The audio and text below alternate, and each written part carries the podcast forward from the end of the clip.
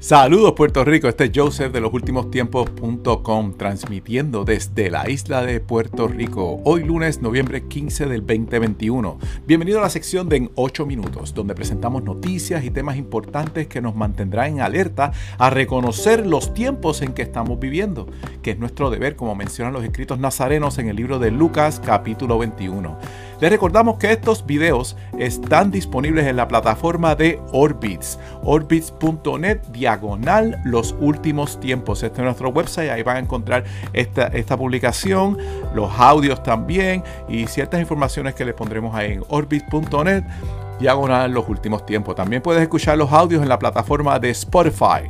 Busca en Spotify en la sección de podcast. Escribe en 8 minutos, 8, el número 8, en 8 minutos y aparecerán ahí este, el audio en la plataforma de Spotify. También te puedes unir a nuestro Telegram en 8 minutos, en número 8 minutos y recibes notificaciones de todas nuestras publicaciones al instante.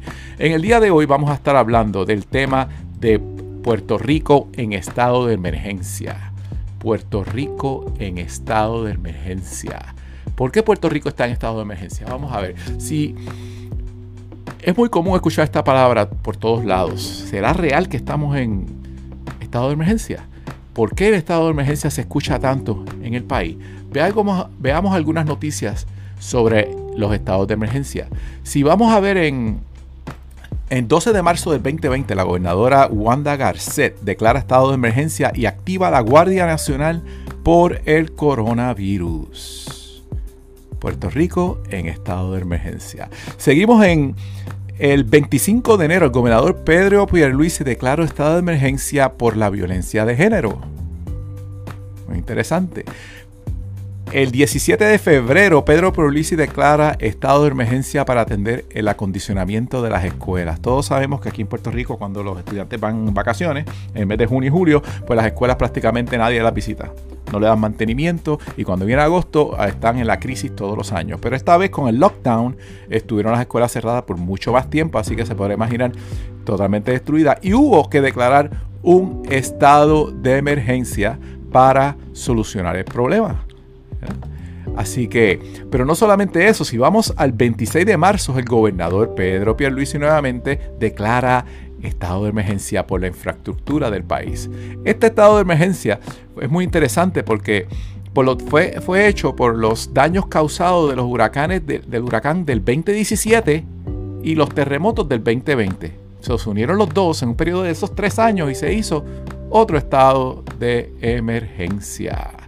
Y seguimos más adelante, octubre 6 de este año se declara otro estado de emergencia por la situación de Luma con la Autoridad de Energía Eléctrica. Luma asumió la administración de energía eléctrica y por X o Y razón el pueblo se quedó sin energía eléctrica. Un misterio increíble. Así que otro estado de emergencia. Si vamos entonces, en el mes pasado hubo un estado de emergencia declarado por el ausentismo policial los policías se fueron a huelga. Se fueron a huelga porque los policías lamentablemente no les han honrado todo lo que se les ha prometido. Ah, para que tenga un ejemplo, un policía puede estar trabajando 28 o 30 años y retirarse con un, una pensión bien jugosa de 500 dólares. Imagínense, hermano, va a vivir en pobreza el resto de su vida, no se pueden retirar, tienen que seguir trabajando. Y eso no es digno para nuestros policías y por eso se fueron a huelga. Pero entonces el pueblo aprovechó, Los municipios aprovecharon y también declararon un estado de emergencia a los municipios, ya que está de moda los estados de emergencia, pues declararon un estado de emergencia para, para que la policía municipal asuma el, rol de la policía estatal, pero ellos siempre han estado trabajando. So, pero anyway, aprovecharon, hicieron otro estado de emergencia. El país prácticamente está cogiendo un estado de emergencia todo el tiempo. ¿Por qué les traigo este tema de estado de emergencia?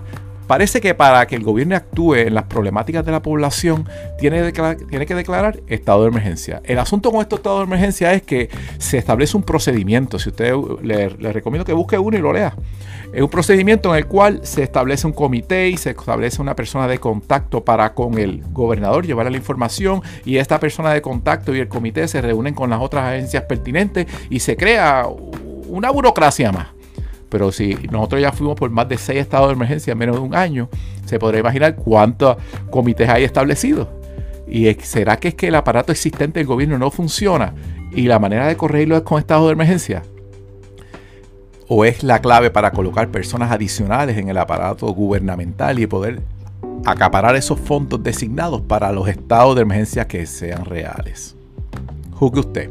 ¿Por qué les traigo ese tema estado de emergencia? Si vamos a los escritos bíblicos, en el caso de los profetas, vamos al libro de Estras y Enemías. Vemos una crónica de esperanza y restauración del pueblo de Israel que viviendo en medio de un estado de emergencia un real estado de emergencia. Como un pueblo cicatrizado por el pecado y la rebelión con el Eterno, como el Eterno les envía constantemente la palabra por medio de sus mensajeros, los profetas, porque tenía misericordia de su pueblo. Como dice la segunda de Crónicas 36:15. Mas ellos hacían escarnio de los mensajeros del Eterno y menospreciaban sus palabras, burlándose de sus profetas. Gente, tenga cuidado cuando usted escuche la palabra del Eterno y sepa reconocer a un profeta. Ese es otro tema de otro costal. Porque en este caso la palabra continúa diciendo hasta que subió la ira del Eterno contra su pueblo y no hubo ya remedio.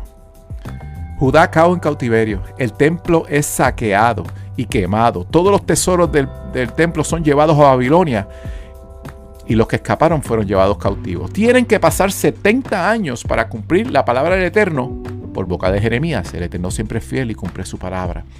Llegó el rey Ciro, el rey de los persas, para que cumpliese la palabra del Eterno dicha por Jeremías. Y el Eterno despertó el espíritu en este rey y manda que edifique el templo y restaure Jerusalén.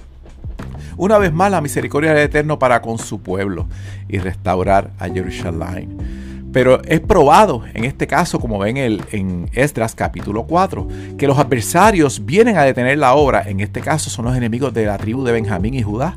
Vienen disfrazados si quieren detener la reconstrucción. Y como líderes sabios, en este caso Zorobael, y los jefes de las casas paternas detectan la trampa y no ceden. Y continuó la conspiración y se detuvo la obra por un año, pero el Eterno siempre guarda a Israel. Siempre recuerdo eso, hermano mío. No descansará el que guarda a Israel. Hermano, siempre todos estamos en pruebas. No se desanime y manténgase firme, que el Eterno es fiel. No descansa el que guarda a Israel.